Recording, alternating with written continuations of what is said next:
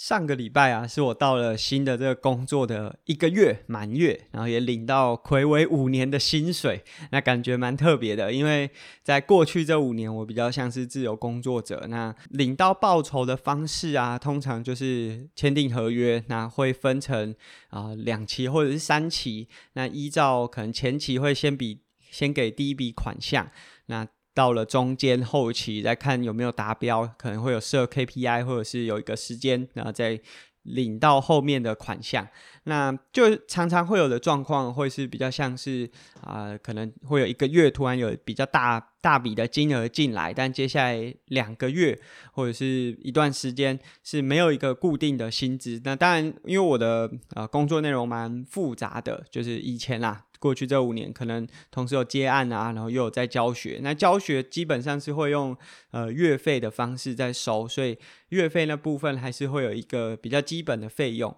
那但是像这种合作案，如果是以签约的方式啊，这种三三期两期的款项，可能就会有一个月是突然有金额，但是接下来两个月、三个月没有钱进来，所以那个感觉是。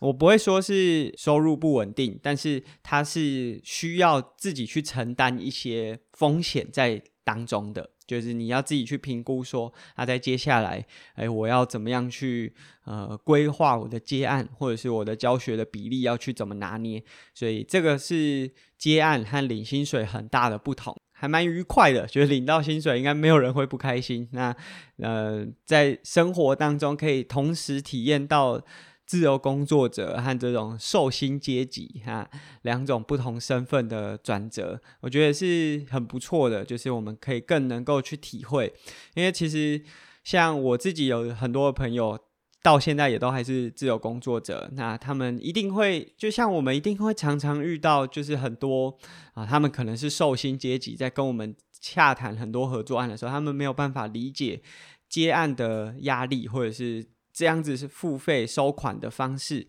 那在生活当中可能会有一些呃比较多的考量。那如果是一般领薪水的人，他们没有办法理解这种事情的时候，在合作上有的时候沟通起来是会蛮困难的。那当当然，我觉得就是能够有各种体验，然后更能够去同理其他从业人员他们在呃做事情的时候在怎么思考的。那我觉得这是。我觉得在生活当中很重要的一件事情啊。那在呃上个礼拜我们有讲讲到田的选手张启文，他在呃之前已经前往到非洲，然后去比呃非洲相关的杯赛。那他在这个礼拜又完成了一场是在埃及的比赛，然后他以总排名第八名完成赛事，所以应该也会有积分的进账。然后接下来还要再前往墨西哥参加世界杯的赛事，再去争取世界排名。所以。这个真的是蛮辛苦的，要在各大洲之间，这不是只是国家，它是已经跨了很多不同的州，然后这个过程当中，除了时差啊，然后还有文化，然后加上可能有很多交通的时间，而且还是自己出去的，所以很多事情都要自己张罗，所以蛮不容易的。那接下来还有。呃，六月十二号在墨西哥的赛事，而且是世界杯，尤其是墨西哥，其实有蛮多强权选手会去争取赛事积分的，所以这是一个还蛮困难的挑战。那大家也是可以持续关注。那呃，包含像动一动这样子的平台，都会不断的分享他们在赛事上面的进展，或者是。呃，包含赛前抵达到那边之后，啊、呃，发生一些有趣的事情，所以希望大家可以关注台湾这些勇敢的田选手。那其实除了启文之外，还有另外一位选手子祥，简子祥呢，他是参加了帕运，希望可以参加帕运的奥运项目。那同样也是铁人三项。那帕运就是主要以身障人士为主嘛，所以他们其实在比赛上面是会有分级的，他会依照，例如说，呃，可能是肢体的残缺，或者是视障听，呃，听障好像是独立的类别，总之他会有不同的分级。那有些选手可能还需要呃陪跑员这样子的身份，所以每个组别他会分得比较明确。那以子祥的组别来说，他是 PTS Four 的这个组别。那子祥本身是下肢的部分是呃需要靠义肢来进行比赛的，所以他在这个项目当中，他目前的世界排名是呃三十五名啊，然后他也是在呃前几个礼拜前往了呃欧洲。那他在我们录音的当下已经完成了英国站的赛事，然后他是以排名第十二完成。那他接下来还会有法国。然后西班牙还在争取，就是后续排位竞赛进去比赛的这个资格。那其实对子祥比较不好意思，就是其实子祥在出去这一趟之前，大概在四月中吧，如果我没有记错的话，就有私讯我说，问说有没有。可能可以陪着他一起去国外比赛。那因为其实参加这样子的比赛，其实都还蛮辛苦的。无论是像启文还是子祥他们自己出去，呃，参加一场铁人赛，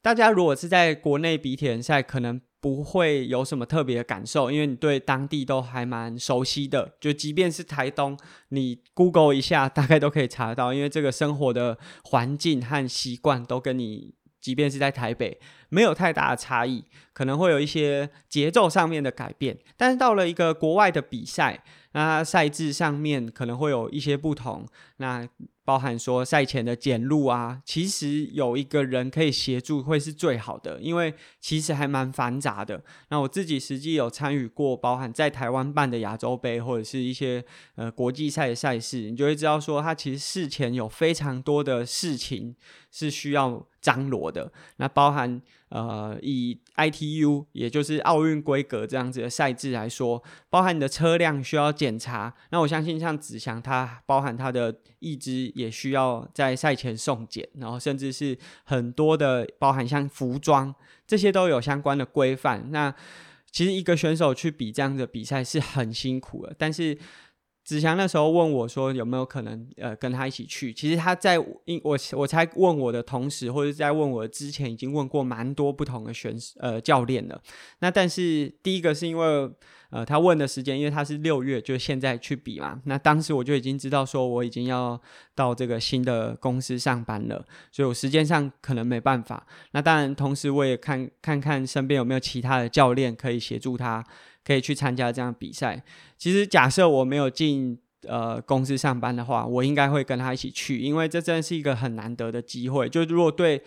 单纯你就讲说是要体验，就是不一样的，就是这这样子的呃赛事经历来说，就是一个很难能可贵的的过程。而更何况你是帮助一位台湾的选手，看看有没有争取机会去参加奥运的赛事。那当然要陪他出去的教练也不是呃随便就可以去参加，你至少要有铁人三项协会的 B 级以上的教练。那其实。这样子的教练并不是少数，就是在台湾也没有，不是说只有三五个，其实也不少。可是其大部分的教练都有正职的工作，所以最后子祥必须自己前往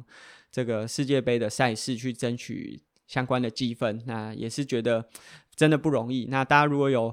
呃，持续可以关注他的话，那包含像刚刚讲的动一动的平台，也都会分享他的资讯。那当然，子祥是身障的选手，我们在 EP 二十二的时候也有访问到，呃，听障奥运的羽球金牌范荣玉。那他现在也是在比田三项的项目，那他们都同样在推广听障的。运动就是听障伙伴从事运动的这个过程，所以如果大家对这样子的族群啊、是有兴趣，因为其实他们有需要蛮多蛮多人可以多站在他们的角度去为他们思考，并不是说每个人都可以有时间或者是有余裕去担任，例如说视障跑者的陪跑员，或者是呃一些赛事的工作人员，但是。假设大家在运动的过程中可以多为他们思考一些，我觉得就是一个很大的帮助，因为他们无论是在环境上，或者是在比赛的时候，可能需要多一点的包容。那但是基本上他们在赛场上跟我们的竞争心，或者是他们希望在运动中获得的东西，是跟我们没有太大的差异的。那我们刚才讲的，就是都是铁人三项的选手，包含奇文、子祥他们在争取奥运的积分资格。那其实，在这个疫情之下，很多运动员遇到非常多的困境。那近期啊，比较呃，若以运动圈，然后若以全国规模，大家都知道，就是奥运的棒球，呃，台湾放弃了争取奥运资格这个这个管道。但是，其实说真的，奥运当中，棒球真的是台湾的媒体宠儿啊。就是无论你看，就即便他现在说不比。大家还是有非常大的讨论度啊，媒体的这种各种评论也好，或者是网友之间的讨论。但相较之下，其他的运动项目，甚至是就算拿到资格了，也不一定会被看见。那当然，这过程当中，这是每个国家都会遇到的问题，就是一定会有某些项目是比较热门的，那比比有些项目是比较冷门的。那我们我觉得我们唯一可以做的就是，既然是在这样子的环境之下，让我们花更多时间去关注这些选手。其实包含像我们前几集讲的这些协会的问题啊，如果你从巨观来看。其实这些问题都是环环相扣的，并不是你单纯只是一个项目或者其中一个呃决策做做完了，这些问题就会解决。像现在包含在日本很多的社会氛围也是往不要办奥运这个方向去走。可是你要想的是，假设这一届奥运不办了，对日本的经济冲击，或者是说呃我们的。国家队没有派队去参与奥运之后，那后续呃相关的国际赛事可能会对我们国家的这个项目就会有排挤，这是一定会发生的。那但是一定会有很多的考量，那这些考量是很复杂的，可能有关于选手生涯方面。以前大家都会觉得说，哦，选手代表国家出去比赛是一个荣誉啊，然后会有很多的状况。但是现在的棒球，大家发现到，哎，他们薪资待遇开始提升之后，为国家出去比一场国际赛，反而增加他的风险。因为说真的，这打国际赛是一个，就是有功没有赏，但是如果有过的话，会很惨的一个一个。举动啊，可是随着薪资开始提升之后，大家开始去考虑，他到底要不要冒这样子的生涯风险去打一个不一定对他生涯有所成长的杯赛或者是国际赛事。但是对于很多的个人项目，就像田三项，在台湾是没有职业赛的，那唯一有的就是像。两年一次的全运会，他们可以靠这个有奖金，但这个相较之下真的是非常少，而且不是这么容易可以拿到的。那对很多个人项目，或者是不是像篮球、棒球这么热门的运动项目的选手来说，真的是在疫情之下有非常大的难处。他们明明知道会暴露很多的风险，他们也希望可以像棒球选手一样受到很完整的。嗯，照顾或者是有很好的条件，但是呢，在这样子的状况之下，他们为了自己的生涯发展，还是选择了出去国外比赛。除了我们讲的田三项选手，包含空手道的、跆拳道的，还有很多个人项目的选手，都是同样的状况。那真的很需要，就是很多民众一起去关注，因为当有更多的民众去关注之后。同样的，就会有比较多的商机或者是可能性。当然，这不可能只是关注一场赛事，它可能需要长时间的累积。但总之，总而言之，就是在这一次的疫情之下，我们其实真的可以看到，这种在运动场上一样也是有热门和冷门之间的差异。那选手都很辛苦，都很困难，那很需要大家花更多的心思，多一点的关注给他们。那。一来是呃会有更多的商业可能，这是讲比较现实面的；二来是如果选手有更多的关注之后，也代表了会有更多的基层选手是在这个过程当中，他们可以看到更多的案例和机会。这个案例不一定是真的比进奥运，或者是在奥运拿牌，或者是在国家队，或者是呃什么样的杯赛有什么样的成就，而是他们可以看到更多的选手故事。那很多时候青少年的选手没有选择，是因为他们没有看到选择。那假设我们有更多人去关注，就会有更多的报道。那更多人在这个过程当中，包括像我们上一周，哎。呃，应该是上上周，我有点忘记。反正我没有分享这个台东高中的篮球选手，还是乙组的选手，但是还是用很不一样的精神去打这样子的球赛。假设有更多的年轻选手看到这样子的范例，那整个运动环境会是比较健康，而不是永远都只是追求一面奖牌或是一个高额奖金，不会只是这么单纯。那环境越多元。越有更多不同想法的运动员出现的时候，才会有比较活络的生机出现。那要说到活络生机，这二十一天是真的过得很不活络啊，因为大家可能都还是得靠自己在家里运动来维持自己运动的习惯，或者是这个身体的呃运动表现。那其实我们在之前已经提醒过大家，就是在疫情之下，可能要维持比较中低强度，就避免免疫力的部分。但有一点是要再提醒大家，就是。近期有越来越多的团体也好，或者是课程，他们可能是借由线上的方式啊，来和大家分享这个运动的呃做法。就例如说，大家可能会用视讯的方式来做瑜伽也好，或者重量训练一些体适能的呃运动。但是在呃运动的过程中，也发现到身边有一些伙伴，他可能过去呃。简单来说，就基础没有那么好，或者是说他注意比较没有那么集中在自己的动作上，而是他把焦点都放在荧幕里面，这个造成他在运动的时候有比较高的受伤的风险。那例如说，在做训练的时候，你假设没有一个好的环境空间，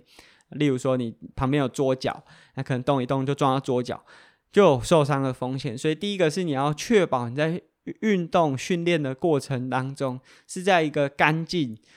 然后安全的环境。其实这个无论是不是借由线上，都是同样重要的。你不可能在一个放满乐高的地地面上面去做什么抬腿跑的运动。那你在这个线上的过程当中，当然你会花比较多的精神放在荧幕上，很有可能会忽略掉自己周边。一些比较危险的环境啊，例如说刚才讲的桌角，或者是你的地上可能不是这么的干燥，你在跑步的地过程中可能会滑倒。我我个人的建议会是，假设你有可能的话，就是在室内，即便是自己家里，还是要穿一双鞋子来进行训练。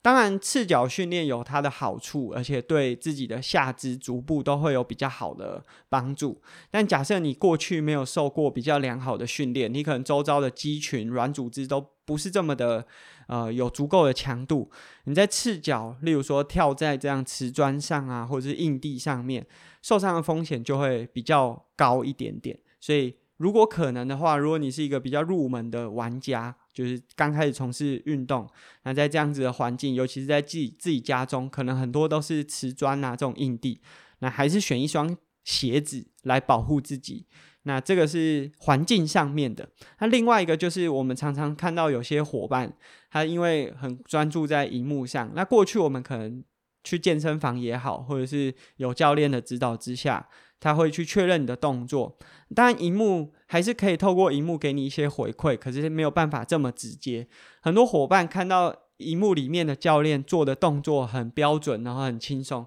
他就觉得自己好像也可以做到这样子的动作，所以。第一个是你的焦点放在荧幕上，而不是自己的动作，就是第一层的风险。那第二个是你没有先评估好自己的能力，所以假设例如说在做一些壶铃的动作啊，或者是在做一些呃比较具有冲击的肌力训练的时候，很有可能在这个过程中发生一些状况。那我们已经在居家训练已经三个礼拜二十一天了，所以可能还是要。提醒大家，第一个环境要安全，第二个在执行这些动作的时候，不要过度的专注在荧幕上，花更多的心思在自己的动作正确性，还有包含自己是不是有足够的能力可以做到对应的动作。所以这些呢，还是要再次提醒大家，在居家，尤其是目前这个状况，假设你在这个训练当中受伤了，都有可能造成更多，例如说要看医生的这些风险。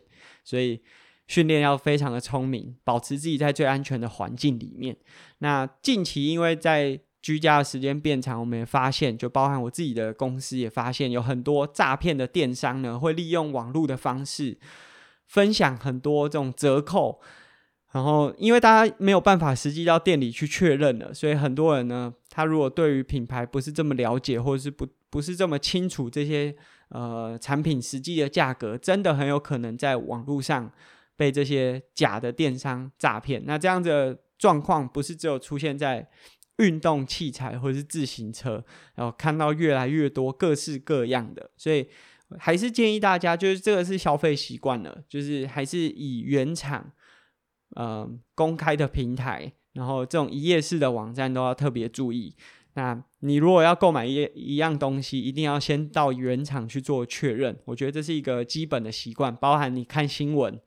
看到一个呃一个讯息的出现，你还是要先求证这个到底是不是真实的。近期真的有非常多。诈骗的平台的出现，所以大家要非常的小心。那希望大家在这个疫情之下，可能还要在一两周的时间。那无论是在线上注意自己荷包的安全，或者是在自己真实的人生当中保护自己的健康。那我们下次节目见，拜拜。